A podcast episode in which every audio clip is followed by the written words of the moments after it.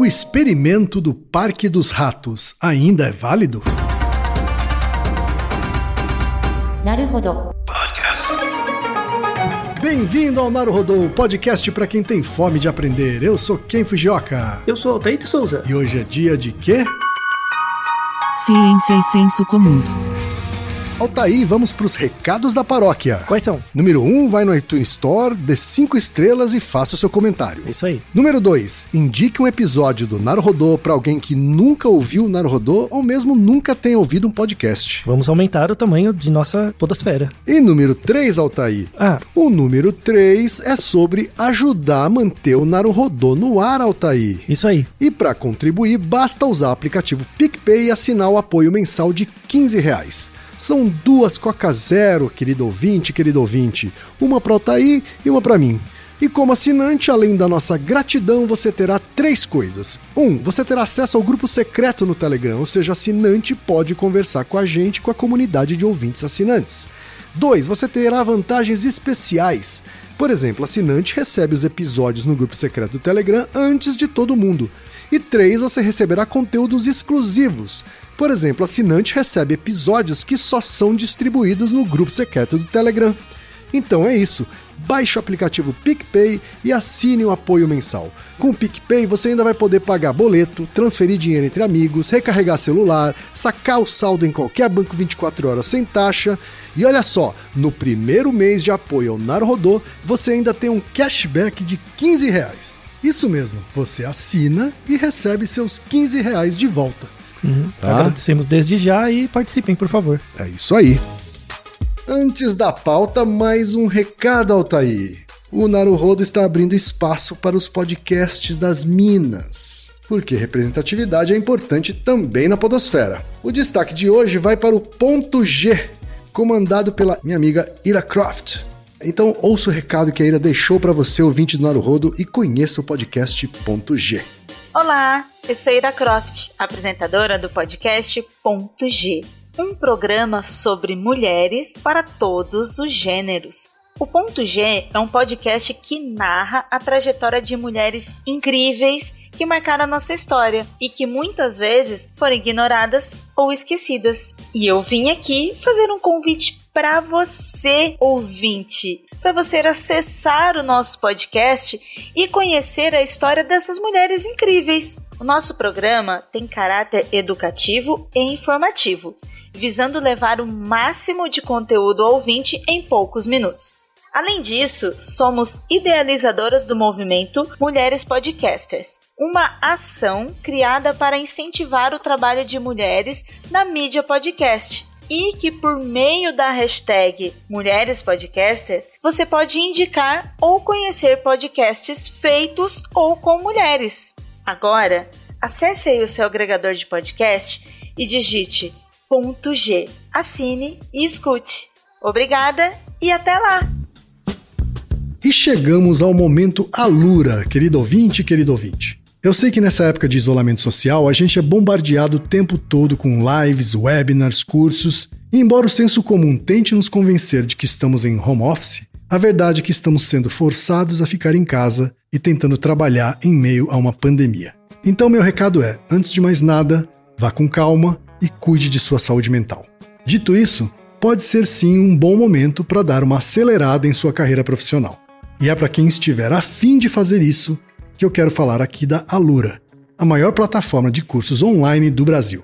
Tem mobile, programação, front-end, infraestrutura de tecnologia, design, user experience, marketing digital, data science, inovação, gestão, tem para todos os gostos. E a Alura não é só uma plataforma.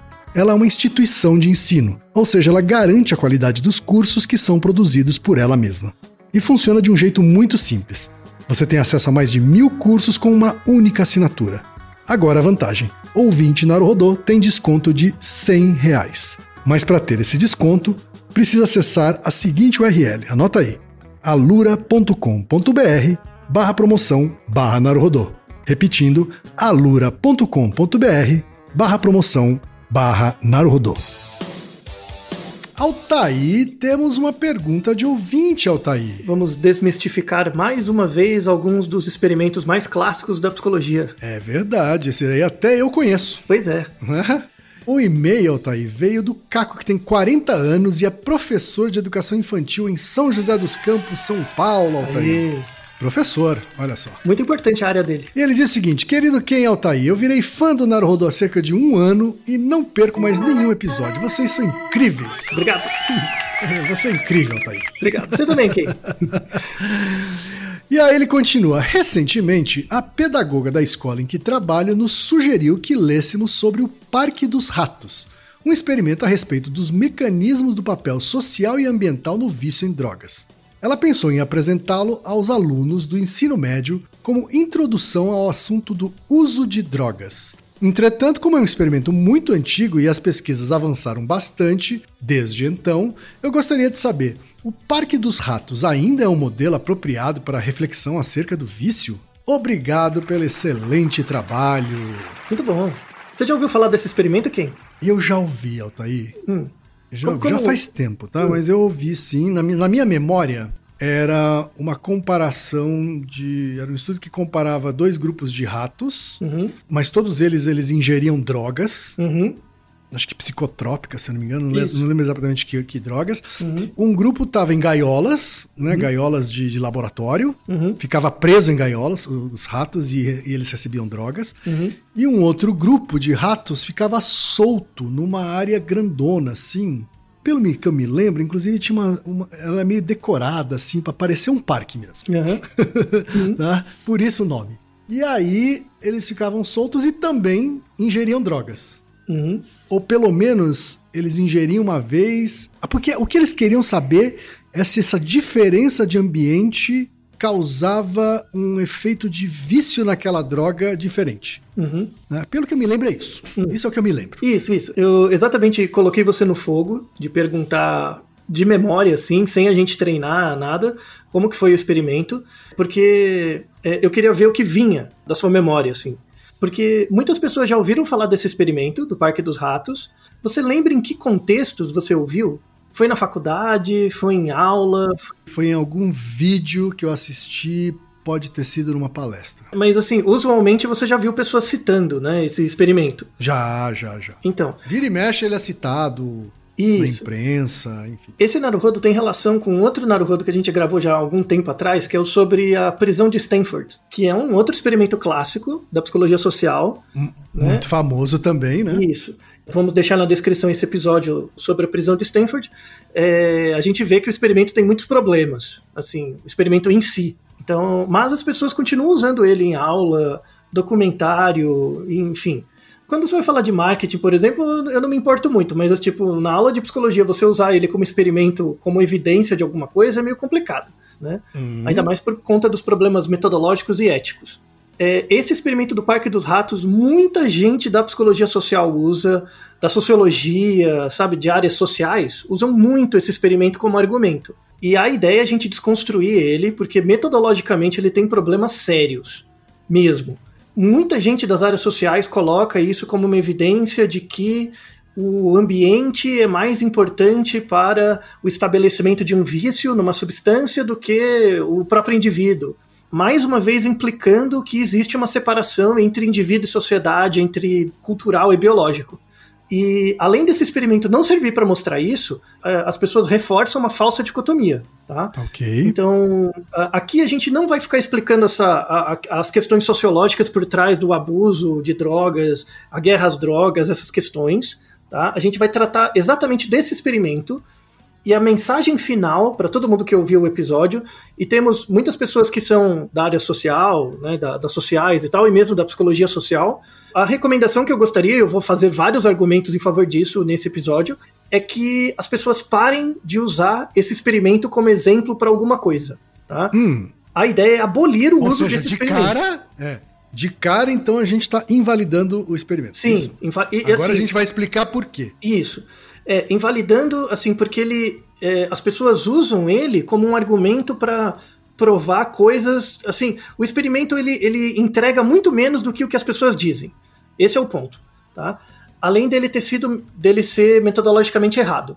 tá bom? Ele tem alguns erros, tem problemas de generalização, e o próprio autor do experimento, né, o pesquisador principal, que é o Bruce Alexander, tem uma parte de culpa nisso, mas uma parte de culpa também é dos outros, tá? Hum. Então, assim, o Bruce Alexander, ele é um bom cientista, ele tem os seus méritos e tal, ele não é picareta, nem nada disso, Tá? Uhum. Tem um outro Naruhodo que a gente gravou também com outro experimento clássico da psicologia, que é aquele do marshmallow. Sim. Onde a gente mostrou o experimento clássico do marshmallow e depois mostrou outras validações e replicações.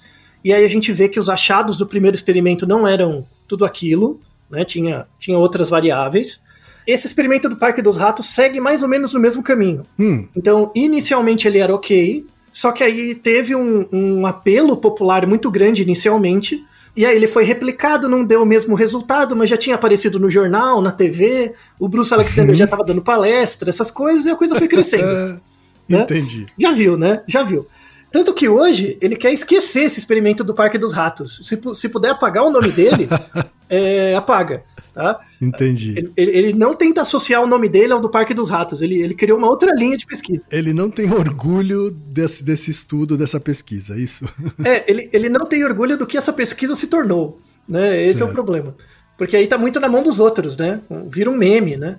É, mas ele contribuiu um pouquinho também para que o experimento fosse assim. Então, no, come no começo, ele, é, ele deu uma valorizada no passe dele demais. Né? Tá. Agora, o propósito do estudo, eu falei corretamente? Era, era isso que ele queria comparar o efeito da, da, de uma mesma droga em ambientes diferentes? A ideia geral é essa. A questão é qual a droga, porque tem diferença em função da droga, qual o tamanho de amostra e quais são os controles experimentais. E aí que a gente vai ver que esse experimento tem muitas fragilidades. E várias pessoas falam sobre esse experimento. E é o telefone sem fio, né? Então, como que é, por exemplo, você lembra como é esse. Você até falou no seu relato, né? Que eles decoraram, né? O que quer dizer decorar? Né? Como, como que foi formalmente? Se eu, se eu quiser reproduzir o experimento do Parque dos Ratos igualzinho, como que eu tenho que fazer? Né? É, é pôr uma florzinha?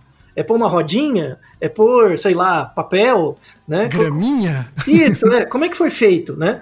E aí você vê no artigo que o artigo não descreve claramente o que quer dizer o ambiente enriquecido. Esse é o primeiro problema. Então, muita gente, quando vai divulgar o experimento do Parque dos Ratos, fala que foi colocada uma rodinha. Sabe, porque rato gosta de ficar correndo na rodinha, né? Foi colocada uma rodinha. No experimento, vamos deixar o artigo original, ele é de 1978. No artigo original não foi dito nada disso.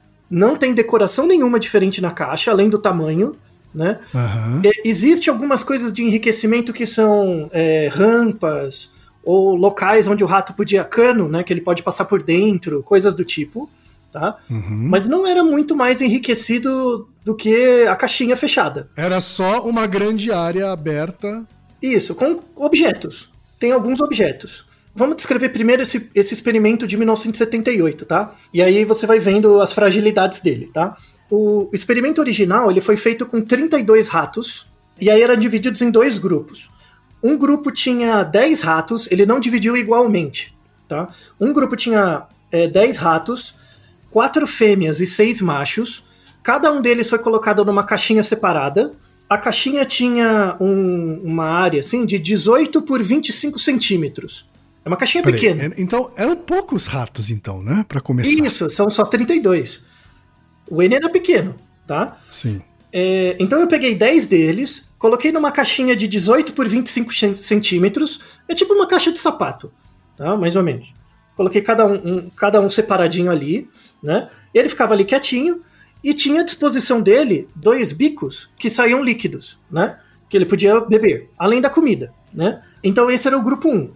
O outro grupo, que é o, o local enriquecido, ele ficou num quadrado de 8 metros quadrados.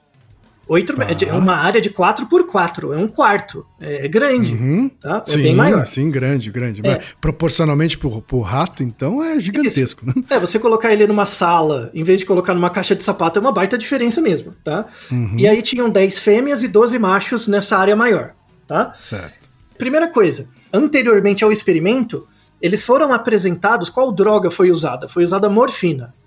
Tá? Morfina. Hum, morfina. Eu já li cocaína, já li heroína. Sim. Então, era morfina. Foi morfina. Tá. É, tá? É da mesma família, mas não é a mesma coisa, tá? O gosto era diferente. e, e a, a morfina não era injetada, era bebida, tá? Então eles Tá. diluíam em um pouco de água a morfina, então tinha duas garrafas, uma garrafa com água normal e uma garrafa com água com morfina. Antes de- do início do experimento, os ratos eram apresentados à morfina para acostumar com o gosto. Tem uma informação importante: morfina tem um gosto muito amargo, muito amargo, Uhum, até para o rato. Uhum. Então, é, já tinha um efeito de predileção pela água antes da morfina, tá? Porque a, a morfina é muito, muito amarga. Beleza, então eles fizeram um pré-treino antes de uso da morfina para o rato acostumar com o gosto. E aí eles colocaram lá o ratinho fechadinho numa caixinha, o ratinho na caixa de sapato e o ratinho na sala, né? Certo. E deixaram eles por cerca de 15 a 20 dias. Na vida do rato, 15 a 20 dias é bastante tempo de vida, tá bom? Sim. É, o Ah, rato vive quanto, quanto, que, quanto que ele vive, mais ou menos? Então, se você pegar um rato Wister de laboratório, aquele rato branquinho, né? Ah, ele deve viver em média uns. Vai, se você cuidar dele direitinho, estourando uns 5 anos. Tá tá? bom. De 5 a 6 anos. Então, 15 dias é, é proporcionalmente é muito mais do que pra gente, né? Pra ele. Sim, tá? sim. Então, beleza, ele deixou os ratinhos ali. E aí, primeiro tem o viés, é um N pequeno. Segundo, tem um, um segundo viés, a forma de contabilização da quantidade de água bebida. Tá? Porque você tinha que contar quanta água o rato bebia na caixinha ou na sala grande. Uhum. Né? Como que eles faziam na caixinha? Você pega, eles pegavam e pesavam a garrafa de água. Então eles pesavam antes e depois, eles pesavam várias vezes por dia para ter uma medida indireta do volume. Isso é o primeiro. Então você não sabe o volume, você tem uma medida indireta do peso. Quando você olha no- nos ratos que ficavam na sala maior, eles contabilizavam pelo número de gotas que eram disponibilizadas. Então, se o método de medir a água é diferente, já tem um erro sistemático. Essa é a primeira coisa. Segunda coisa, os ratos que ficavam isolados, tudo bem, né? Eles não, não viam outro rato, eles ficavam ali isolados. Os ratos que ficavam livres, eles interagiam um com o outro. Então, Certo. o que, que acontecia muito? Eles tinham muitos contatos, é, acontecia é, de haver cruzamento. Então, no, fi- no, no final, assim, perto do final dos 15 dias, algumas fêmeas ficaram grávidas. E isso atrapalha o resultado, né? Porque você induz um efeito Claro. comportamental. Nesse primeiro experimento, o que, que ele encontrou? Ele encontrou que o- os ratinhos que ficavam isolados na caixinha, eles bebiam uma quantidade significativamente maior de, de morfina do que água. Né, de morfina diluída, na verdade, né? Sim, é sim. água com morfina. E os ratinhos é, livres, eles também bebiam uma quantidade de morfina maior.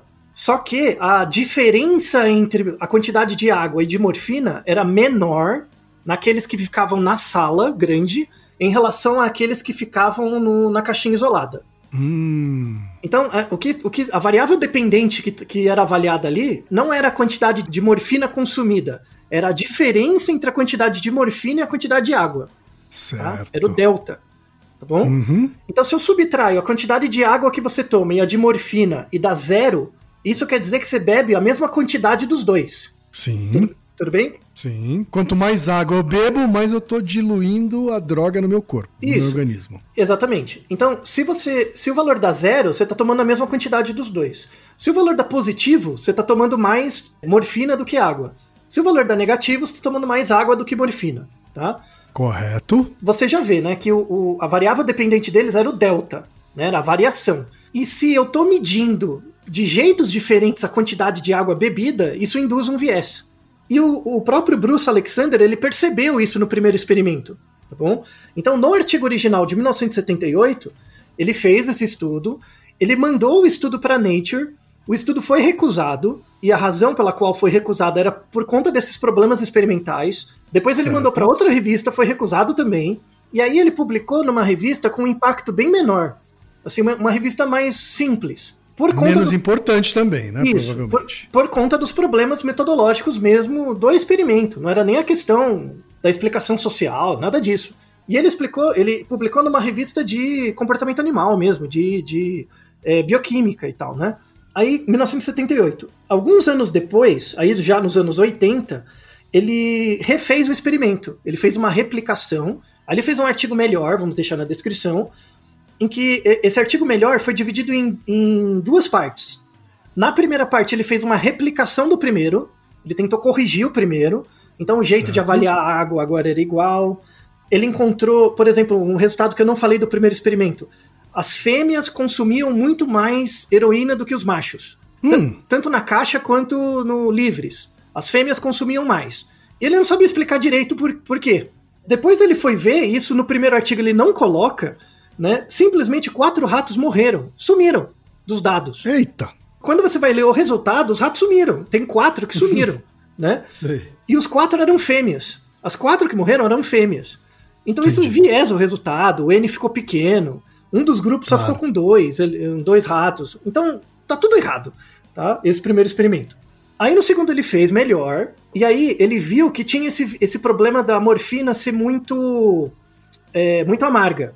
E aí ele criou quatro grupos de morfina, então tem o grupo só água, e tem quatro graus de diluição da morfina. E aí eles queriam ver qual a razão de diluição o rato preferia. Só que aí, com o que, que ele diluiu? Aí que é o problema. Você vê, você vê que, que ó, ao invés de diluir com água, é, porque aí ele tinha um controle melhor, ele diluiu Sim. com água doce. Ele colocou açúcar. Água doce? Ah, Açúcar, água doce, né, para deixar doce, né, o, o- a, a morfina, para deixar um pouco mais Porque doce. Né? ele queria estimular o consumo, é isso? Isso, isso, para deixar a- o, o doce mais parecido com a água comum, sabe? Porque o outro é muito amargo, né? Ah, tá. Pra tentar quebrar o amargor Isso. da morfina. Isso. E aí o que, que aconteceu? Quando ele fez essa replicação, os resultados deram a mais arrumadinha, os resultados deram melhor, né? Então os ratos no, no ambiente aberto preferiam mais água proporcionalmente do que os ratos da, da caixinha. Sim. Só, só que, então, olha como ele descreveu no artigo. Ele descreve assim: que os ratos do, do Parque dos Ratos beberam uma quantidade de água maior do que os ratinhos na caixinha. Tá? Certo. Mas eles também tomaram água com morfina. Ambos os ratos, os grupos, tomaram água com morfina. Não importa se está no Parque dos Ratos ou na caixinha. Ambos. Tá? E Certo. ambos os grupos preferiam a água com a maior quantidade de doce. Hum, Isso é um viés. Você não sabe se o rato ficou condicionado pelo doce ou pela morfina. claro. Não dá pra claro. saber, né? Então você não sabe se o rato era um chocólatra, né, viciado em, em doce, ou se Uhum. era um drogado, entendeu? Sim. Ou os consumidores de doce também são drogados, você não sabe, né? Então, você viu que dá um ruim. Claro. Não contente, ele acreditou que esse segundo, esse- essa replicação do experimento estava boa, ele fez um outro experimento Hum. para mostrar se a idade que o rato era exposto à morfina é, mudava o padrão de preferência. Então ele pegou assim, ratos que nasceram numa caixinha e ratos que nasceram no Parque dos Ratos, e aí eles esper- ele esperou os ratinhos crescerem até 65 dias, né? Então ele viveu até a fase adulta, e depois eles Certo. trocavam de lugar. Ele colocou o rato da caixinha no parque e o rato do parque na caixinha. E aí eles vi, ele viu que o consumo de morfina, né? E na verdade não era, você não sabe se era morfina ou a água mais doce, porque na verdade eles preferiam a água com mais diluída, né? Água doce mais diluída. O, o efeito foi similar. Então, é, o que ele mostrou, assim, pelo menos na interpretação dele, né? Que o, o rato no Parque dos Ratos consumiu menos morfina, independente de onde ele foi criado. Se ele foi criado na, na caixinha ou no Parque dos Ratos, ele consumia menos morfina quando estava no Parque dos Ratos, num lugar aberto. Só que tem esse grande viés, que você não sabe se é por causa do doce ou por causa da morfina. Então você já viu que o experimento é bem frágil, né? Acho que eu consegui deixar Uhum, claro. Sim. né? Sim. E, e sumiu essa diferença de macho e fêmea. A diferença do macho e fêmea ficou no primeiro experimento e sumiu. Aí depois, em 1996, o experimento foi reproduzido por um grupo independente. Um outro grupo, que não tinha contato com o Bruce Alexander, né, reproduziu, tal, e deu o contrário. O, o rato isolado consumia menos morfina. Eita. Deu o contrário. Você já ouviu falar desse experimento? Que o rato, o rato isolado consome menos drogas do que o rato livre? Não. Por quê? Porque não dá marketing, né? Não dá alegria, né? Não, não, não é uma mensagem cat. Esse, esse experimento de 1996 é um N maior, é um experimento com controles melhores. Ficou bem melhor o trabalho. E deu o resultado contrário. Aí que criou a bagunça, né? Você já vê que o experimento dos Parques dos Ratos é muito frágil. Muito frágil, tá? Entendi. E só que aí o que aconteceu? O Bruce Alexander lá começou nos anos 70, e, e vale a pena lembrar: o experimento da prisão de Stanford foi na mesma década, Então estava tendo uma, um grande crescimento da psicologia social e da importância dos estudos culturais e tal. Estava tendo essa, essa dicotomia entre cultural e, e biológico, estava muito forte. E o social estava muito mais forte do que o biológico. Sabe? Tava tendo essas ondas de briga contra determinantes biológicos, né? Certo. Por quê? Por causa da Segunda Guerra é uma reação ao começo, ao pensamento da Segunda Guerra, principalmente do lado é, europeu, né, do, do eixo, né, do, do lado alemão. Uhum. Sim, sim, sim. Essa valorização da eugenia, é, é a valorização da eugenia dá um peso muito grande para a biologia, do ponto de vista errado, né, na verdade. Uhum, e aí uhum. tem uma reação nos anos 60 e 70 de valorização da sociologia, né, das áreas sociais. Que aí surgiram esses dois estudos clássicos que são todos furados. A prisão de Stanford e o Parque dos Ratos. Só que virou um meme. Então, o, o, o, próprio Bruce Alexander, ele fala, tem um, tem um artigo dele, ele tá vivo, ele tá produtivo ainda, né? Ele mudou completamente de área. Vou deixar na descrição um artigo dele de, um, de 2018. Não, de 2018 é um artigo falando das críticas ao trabalho dele, mas ele mesmo, em 2008. Em 2008 ele escreveu um artigo é, onde ele não cita o experimento do Parque dos Ratos, ele tipo, esqueceu, não, não fui eu, era outro eu que tinha feito. E aí você vê que claramente ele mudou de área. Tipo, porque ele era um, um cara ligado à, à, farmacologia e ao estudo de animal, comportamento animal. Entendi. Depois, por causa do experimento do Parque dos Ratos, ele começou a ser chamado para fazer parte de comitê de estudo de drogas na World Health Organization. Ele foi presidente da Associação de Farmacologia, eu acho, da, do Canadá há muito tempo, né? Ele é canadense agora, é professor emérito lá no Canadá. É, uhum. Então ele ficou muito, muito famoso mesmo, né? Só que aí, quando você vai ficando famoso, vai vindo de baixo para cima as críticas ao trabalho dele, né? Sim. Então, não, você não pode ficar falando dessa. Quanto mais famoso, mais você vira telhado de vidro também, né? Isso, exatamente. E ele percebeu isso, ele percebeu que o estudo dele era frágil mesmo. E aí, rapidamente, ele começou a deixar de ter um viés é, experimental e passou a ter um viés teórico. Ele virou um teórico. Ele parou de escrever artigos experimentais e mesmo ter alunos né, da área experimental, ele virou alguém completamente teórico. Vale a pena pegar os do, dois livros que ele escreveu. Tem um livro, ó, só, só o título, pra você ver que é interessante. O primeiro livro ele escreveu em 1990, que o título é o seguinte, a tradução direta, né? Medidas pacíficas, dois pontos. Por que o Canadá está muito fora da guerra às drogas? Então ele entrou nessa discussão política, né? O que faz sentido, mas pelas razões erradas, né?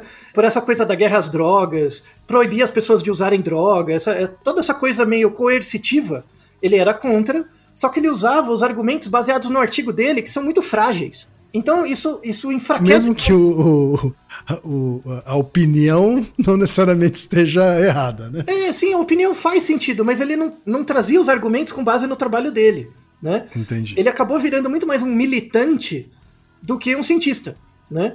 É, a partir dos anos 90, principalmente. Então, esse artigo... O que é uma pena, né? Porque a, a, o combate à guerra às drogas precisaria de estudos sérios para ter mais força. Isso, por isso, por isso vamos chegar nisso. Vamos dar argumentos de verdade. Que é, é para você falar guerra, na aula, é... no lugar do Parque, do exato, parque dos Ratos. Exato. Entendeu? Porque é... a guerra às drogas já mostrou que é uma guerra perdida, né? Sim, sim. Mas, mas aí vamos dar argumentos todos os... que, é. que, que, não, não, não forcem essa cisão entre biologia e sociedade. Né? Uhum. Né? Se, se você é, polarizar essa briga do, do biólogo com o sociólogo, o sociólogo, por exemplo, falando que a guerra às drogas é errado por conta de contextos sociais e menosprezar que existem indivíduos que possuem uma predisposição genética a ficar viciado em drogas, independente da, da sociedade. Se ele for exposto, ele tem predisponentes biológicos a ficar viciado. Vamos mostrar evidências disso. E tem o contrário também, que sociedades favorecem o vício da, das pessoas em várias ações, não são só drogas. Né? Vídeo, vício que a gente tem em redes sociais. Tá? Temos um outro Naruhodo, vamos deixar na descrição, que é o Naruhodo que a gente. É 49, lá atrás, que a gente fala sobre o que é vício, né? Então, é, esse Naruhodo é meio que uma continuação daquele, né? Do, do, do que é vício. É, então, o, o, veja que o título sugestivo né, do, do, do livro de 1990. Em 2008, uhum. ele escreveu um outro livro, o Bruce Alexander. O título do livro é o seguinte: Globalização da Adicção. Estudo sobre a pobreza do espírito. Tá? Hum. virou, virou, se você lê esse livro, eu, eu li esse livro, é um livro completamente holístico. Assim, é, é, ele, ele, vai, ele vai ficando teórico, mas ele vai distanciando. Se você pegar o penúltimo e o último capítulo, ele dá uma série de argumentos espirituais. Assim, mas de verdade, espirituais de verdade, né? pa- para o vício, assim. Então, é, é, no início ele era um pesquisador muito sério e bom mesmo, né? Mas hoje você vai vendo umas entrevistas dele, mano, que tristeza. É que ele é uma pessoa muito simpática, né? Então, assim, Mas a- se distanciou da- do pensamento científico. é, não dá pra falar de outro jeito, é, né? É, Mas os argumentos que ele coloca são bons. O problema é que os dados de onde ele tira não faz nenhum sentido, né? Entendi. Então, por, por exemplo, tem um artigo dele dos anos 90 que é muito bom, vou deixar na descrição, que ele coloca que a, a perspectiva da- dos órgãos médicos ou sociais frente às drogas tem dois tipos de perspectiva. Tem uma perspectiva baseada na exposição. O que, que é perspectiva baseada na exposição? É que assim, a pessoa vicia porque ela usa a droga, logo ela fica viciada, logo ela continua usando. Tá? Então, é- é, dá um peso maior no indivíduo. Essa, essa visão baseada na exposição. Certo. Então, se eu impedir você de ser exposto à droga, você não vai viciar, logo é bom. Tá? Esse, esse é um jeito né, que, que foca mais no indivíduo. Tem uma outra visão que é baseada em, em adaptação, tá? uma visão adaptacionista, que é a seguinte: que existem as pessoas que usam esporadicamente drogas, Sim. é, existem as pessoas que usam frequentemente, e aí é o problema, é o frequente, porque você não sabe qual é o sentido do uso que a pessoa faz, né? E a capacidade de controle que ela tem. Porque uma coisa é a pessoa fumar, por exemplo. Pode ser qualquer droga, beber, fumar, cocaína, qualquer coisa. Uhum. tá? Maconha, vale pra todas. A pessoa usa lá, ela fuma todo dia. E ela fala: Ah, mas se eu quiser eu posso parar. Será mesmo? Você já tentou? Você já tentou de verdade? Ah, não, eu não paro porque eu não quero. O quanto é esse não querer? Né? O quanto você tem controle sobre esse não querer? Essa é a hipótese ada- adaptacionista, que ela, que ela fala o seguinte: que as pessoas começam a usar drogas demais não pelo prazer da droga, mas para evitar a abstinência Sim. tudo bem? Então, para evitar a abstinência da droga. Ele colocou isso como duas perspectivas dicotômicas, né? E esse artigo é muito bom que ele, que ele fala, é um artigo teórico, né? Que isso dá, por exemplo, a área médica. A área médica é muito focada na exposição. Então, o psiquiatra fala: para de usar droga, que o melhor jeito de impedir que as populações fiquem é, viciadas em qualquer tipo de droga é parar com a venda, é, é coibir, é tudo isso. Porque a pessoa, se ela não for exposta, ela não vicia. O, o que faz Sim. Né? Mas tem, Sim. tem Meio simplista, né? Mas faz sentido. É. Tá, né? Isso, Mas- exatamente, é uma abordagem simplista, né? Focada só no indivíduo, como se fosse culpa dele, né? Ah, Sim. Unicamente, tá? A abordagem adaptacionista fala o seguinte, não, que quando a pessoa já está viciada, ela usa não pelo prazer da experiência, mas sim para evitar a, a abstinência que ela vai ter pela falta. Então já é uma relação desadaptativa com a droga. Então a, a, a visão adaptacionista fala o seguinte: se eu melhorar o seu ambiente, né, se eu tornar a sua vida um pouco mais, trazer mais sentido para sua vida, você vai optar por não usar. E mesmo se você usar, você não vai virar um usuário frequente. Você pode virar um usuário ocasional. Aí vem o ponto, que é a, a ge- a genialidade do artigo dele. As duas perspectivas são simplistas. As duas perspectivas. Por quê? Porque você desconsidera as causas materiais e formais do indivíduo e a capacidade de controle dele sobre o comportamento dele. Então, por exemplo, se eu vivo num ambiente totalmente zoado, né, eu, eu tenho muito estresse, eu, eu uso álcool, cigarro, drogas como uma forma de escape, a perspectiva adaptacionista vai me ajudar bastante. Então, é, é, é, eu preciso que melhorar minhas condições de vida para depender menos das drogas. Se eu tenho uma vida boa, eu não vou usar drogas. Isso é mentira. Você vê pessoas com uma condição de vida muito boa que usa, usa droga de forma recreativa e acaba Sim. derivando para um vício, né? Sim, Porque tem verdade. causas materiais. Às vezes aquele indivíduo tem uma predisposição para o uso de droga, mas ele não sabe. É, isso é muito comum. Então, ele, a, a ideia é você juntar essas duas perspectivas, tanto da exposição quanto da adaptação. Até porque, em geral, você só descobre a- a predisposição biológica quando você ativa ela. Sim, é, é, você não vai ficar fazendo teste genético para saber isso. né? Não faz sentido. Né? E aí a gente entra nas causas materiais mesmo. Né? Então, é, existem já marcadores genéticos para vício. Tá? É, A gente tem já é, mapeado, alguns marcadores genéticos. Isso é usado numa série de estudos populacionais. Vamos deixar alguns na descrição. Tem um de 2014, saiu na Nature. É um artigo bem legal, que ele mostra categoricamente que o vício tem um, um aspecto genético. Eles conseguiram criar um rato geneticamente manipulado para ser resistente ao vício em cocaína. O rato não Olha vicia só. em cocaína. Ponto. Não vicia. Uhum. tá? Não importa o ambiente, não importa, ele não vicia. Por quê? Porque é, você não pode criar o rato sem receptor, por exemplo, de dopamina, não, existe vida nisso. Mas eles descobriram uma, um tipo de proteína chamado caderina. Já ouviu falar? Não, nunca ouvi falar. Então, é, as caderinas são proteínas, tal, são, são peptídeos, na verdade, que eles servem, ela serve para manter as células juntas, unidas. Quando você pega, por exemplo, um tecido, são várias células coladinhas, né? Imagina, por exemplo, uma parede que você coloca azulejos, você passa a argamassa, coloca os azulejos, só que entre eles não tem um rejunte. Uhum. A caderina é esse rejunte. É o que, é o que dá uma aderência maior a, a vários tipos de célula. Tem vários tipos de caderina. A caderina 13 ou caderina T é uma, uma substância presente muito no- nas células nervosas, nos neurônios. Então ela liga os, o- os feixes nervosos direitinho para que as sinapses aconteçam com maior eh, qualidade. Hum. Então eh, ela não propicia sinapse, ela meio que dá uma- um reforço tá, para isso. É bem parecido com uma parede, né? Quando você não coloca ah, o rejunte, não é só porque a parede fica feia, pode lascar, tem vários problemas, né? Sim. Agora, esse pensamento ele pode ser estendido também para nicotina, por exemplo? Qualquer droga. Qualquer droga. Então, a, a, a- como, a, por exemplo, a caderina, ela é, ela é presente no cérebro, né? E em todas as vias, em todas, todas as células neurais, a rigor, para qualquer droga que você consumir, ela pode ter um efeito. Agora, isso foi feito em ratos, né? Você falou que isso Isso, foi feito isso. em O experimento ratos. inicialmente foi feito em rato, né? Uhum. Eles criaram ratos geneticamente modificados que produzem mais caderina do que o normal. Então a- o rejunte é mais forte. Eles achavam que como as sinapses ficavam mais fortes, o rato ia ficar mais viciado. Se eu tenho mais caderina, as sinapses ficam mais fortes, eu vou ficar mais viciado. Hum. Mas eles descobriram o contrário. Eles descobriram que os ratos que tinham muita caderina no cérebro, eles ficavam menos viciados, eles ficavam imunes Eita. a- praticamente ao vício. E aí eles foram ver por quê. Eles viram que a questão do vício, no caso do rato, né, era vício em cocaína que eles colocaram. A questão do vício não estava ligado à substância química propriamente, né? Uhum. Não era a cocaína, mas sim a memória que era deixada no rato na presença da cocaína. Então, olha como era o experimento, bem interessante. Tem até um vídeo que eu deixo na descrição que mostra o experimento mesmo, o ratinho lá.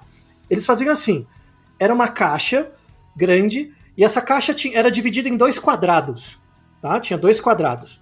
Um quadrado era branco, liso, e o outro quadrado tinha listras pretas. Então o rato claramente conseguia discriminar os dois ambientes da caixa, tá? Você colocava o ratinho ali na caixa, ele ia andando de um lugar para o outro, né? Quando ele entrava no local branco, ele ganhava uma dose de cocaína. Sempre. Tá. Sempre que ele entrava no lugar branco, colocava uma dose de cocaína. Então ele começou a parear que ficar no lado branco, é, você ganhava cocaína. Ele pareou, ele, ele criou uma memória, uma memória associativa do quarto branco com a cocaína. Tá? Tá. Beleza. Aí é, treinaram os ratos. Aí tinha o, o grupo de ratos controle, sem nenhuma modificação genética, e o grupo com as caderinas a- aumentadas. Né? Fizeram a mesma coisa. Toda vez que o rato ia pro quarto branco, dava a caderina. Tal. Fizeram um controle de ordem tudo mais, teve isso também. E aí eles fizeram depois a- a- a- o teste. O teste era o seguinte: colocar o rato. Dava caderina, não, dava droga, né? Dava cocaína, no caso. Isso, isso, desculpa.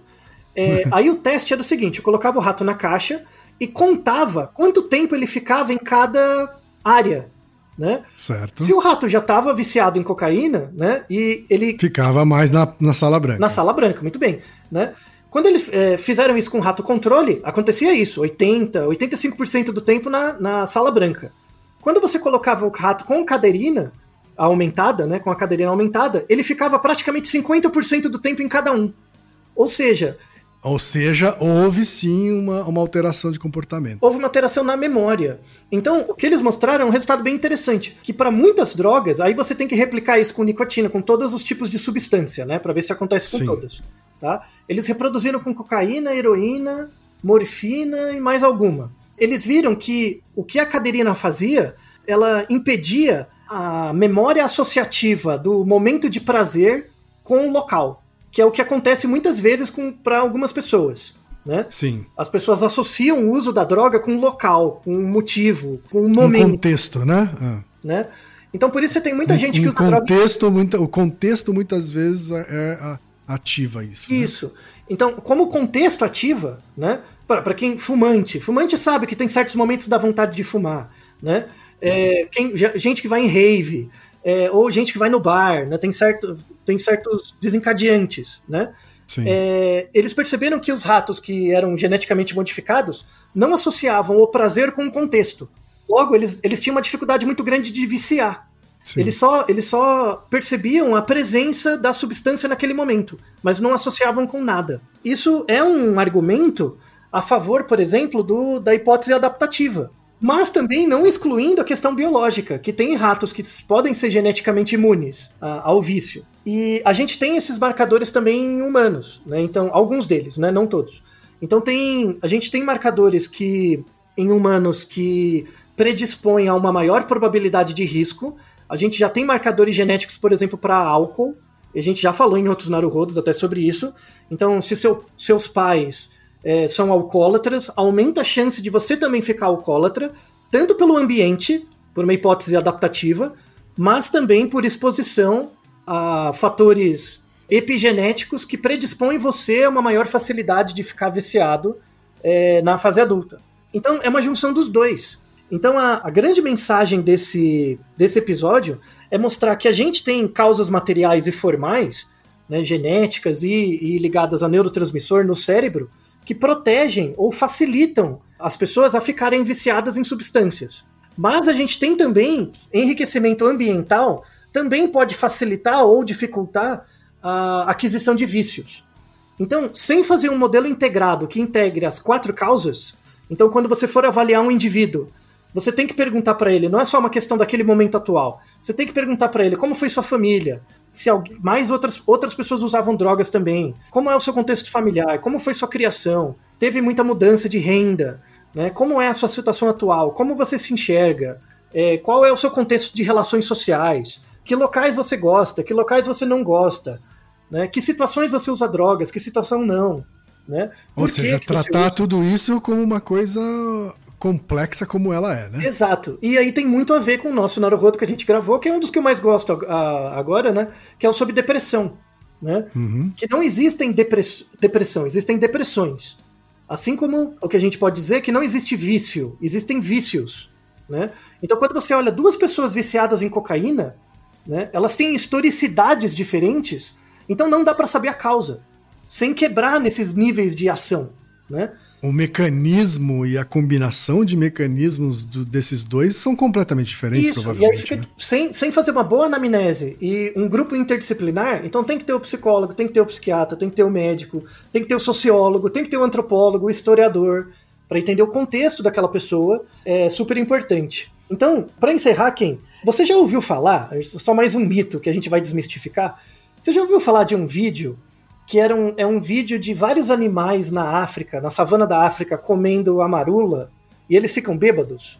Eu já ouvi falar nisso, mas eu, eu ouvi falar de elefantes. Isso, comendo muito e bem, e muito bem. É, é é, isso? acontece com o elefante, mas tem vários bichos, né? Aham. É que o elefante é meio que o símbolo da marula. assim. Isso, exato. Então, o, o símbolo da, da marula é o elefante e é associado com essa ideia, né, de que os elefantes vão sistematicamente nas árvores de amarula na Namíbia Pra ficar embriacos. Isso. Então, aí, aí a ideia, né, o, o mito é o seguinte: o, o elefante chegava lá, balan existe de fato a árvore da marula com a frutinha, Uhum, ele balança sim. a árvore, ele deixa os frutos caírem no chão, aí ele espera, tipo, 10 dias, ele volta depois, quando as frutas estiverem apodrecido e fermentado, ele come e fica Aham. bêbado. Entendi. Tá? Tem todo um processo de fermentação. aí. Isso, é. Ele faz tipo a cervejaria artesanal dele é essa. Sabe? Essa Certo. coisa. É, vamos deixar na descrição um, um vídeo que é dos anos oi- 70, tá? Que deu origem a isso, né? Que são vários animais africanos tomando, com- comendo a marula lá. Aí não tem só o elefante, tem o macaco, tem a zebra, tem até o avestruz. Tá? Tem vários. Muita gente fala desse artigo. Não, outros animais também gostam de, de se viciar em coisas. Tem uma predisposição também a procurar expansão do- da consciência. Esse é, vídeo e tanto a, a associação entre ficar bêbado, a marula e elefante é completamente falsa. Vamos deixar um artigo também, é, acho que 2012, que é de um, de um etólogo e também antropólogo, né, que falecido, infelizmente, que foi atrás desse mito e mostrou que, na verdade, desde 1839, essa história Ah. era uma história de pescador. Então, Entendi. os marinheiros contavam essa história de que os, os elefantes ficavam bêbados com a marula. É, e aí ele foi lá na Namíbia ver etologicamente o raio do elefante. O artigo que ele coloca é sensacional. É, ele mostra lá que os, os elefantes odeiam frutas podres. Então eles Ah. pegam a fruta que tá no pé. Primeira coisa. Tá. A fruta que tá no pé não tá fermentada, então não tem açúcar. Não, não tem a, a- o, o- o açúcar, não, o, o álcool, né? O álcool. É. Uhum. Aí, aí as pessoas falam, ah, mas, mas o álcool se faz quando ele come, faz no estômago dele. Né? Ele ficou lá contando quantas amarulas o, os- os- um grupo grande de elefantes comia. Ele foi, pegou as amarulas, con- contabilizou a quantidade de álcool produzida, é, su- supôs que 100% do álcool gerado era absorvido pelo elefante Uhum. e comparou Ou com a dieta ele, normal do ele, ele elefante. usou o, o- o máximo cenário. E aí ele viu que para o elefante ficar minimamente bêbado, ele tinha que comer 380 vezes mais frutas do que o que ele, o que ele comia. Ou seja, não, tá? Não existe, isso é balela, tá? Animais não ficam bêbados porque eles querem, tá bom? Uhum. Não- É, é- é- isso é sinal de doença. O animal tá ficando doente, ele tem algum problema, tá? Uhum. É- é, não é assim, tá bom? Então, ainda mais que eu falo da minha área, da etologia, essa associação entre intencionalidade para a busca de sensações e tal, não tem nenhum correlato no mundo animal que não seja o nosso. Isso é super importante. Então, o objetivo desse episódio não é entrar nas discussões propriamente sociológicas da guerra às drogas ou do uso de substâncias. Isso pode ser tema para outro Naruhodo até. Mas o objetivo desse episódio é mostrar, principalmente pra, para os educadores, pessoas que estão no nível de graduação, mostrar para eles que esse experimento do Parque dos Ratos é completamente furado, tá? Ele não pode ser usado em aula como argumento para nenhuma coisa. Temos argumentos melhores. Vamos deixar, eu deixei vários artigos na descrição que podem tornar a discussão mais rica, mas a grande mensagem é que o vício em substâncias não é um evento só social e não é um evento só biológico, ele é os dois. Claro. Não Uhum. force de a novo, dicotomia. de novo a gente precisa integrar as duas coisas. né? Exato. Não force a dicotomia, porque aí você vai gerar uma falsa polarização, que não deve existir. Tem pessoas que precisam de cuidados psiquiátricos, médicos, remédio, para reduzir seu vício. Tem pessoas que precisam de restrição ambiental mesmo, né? Para reduzir o seu vício. Tem pessoas que precisam dos dois. Tem pessoas que não precisam de nenhum deles. Tá? Verdade. E aí você tem que avaliar caso a caso. É muito similar ao fechamento do nosso Naruhodo sobre depressão, que você observar o seu próprio comportamento à luz das evidências mostra qual o peso de biológico, social das causas é, é um- a explicação melhor para o seu comportamento de vício. E aí você pode Sim. pensar em estratégias. Por exemplo, a resposta dessa pergunta: ah, será que o Estado deve liberar todas as drogas ou reprimir todas? Isso é tema para outro episódio, tá? Então, o episódio de, agora- de hoje é mostrar que por que, que a gente não deve usar o experimento dos parques dos ratos como evidência para alguma coisa, assim como a gente não deve usar o experimento da prisão de Stanford para alguma coisa também. Tá? Está na história da psicologia e é lá que tem que ficar. Você pode usar até, como uma anedota, mas nunca como um argumento. né? Isso, pois é. Então tá bom, Altair. E Naruhodô, ilustríssimo ouvinte. E você já sabe, aqui no Naruhodô, quem faz a pauta é você. Você tem alguma pergunta pra gente ou quer comentar algum episódio? Escreva pra nós. podcast@naruhodô.com.br. Repetindo, podcast@naruhodô.com.br. e lembre-se, mande nome completo, idade, profissão e a cidade de onde você está falando. É isso aí. な Esse podcast é apresentado por b9.com.br.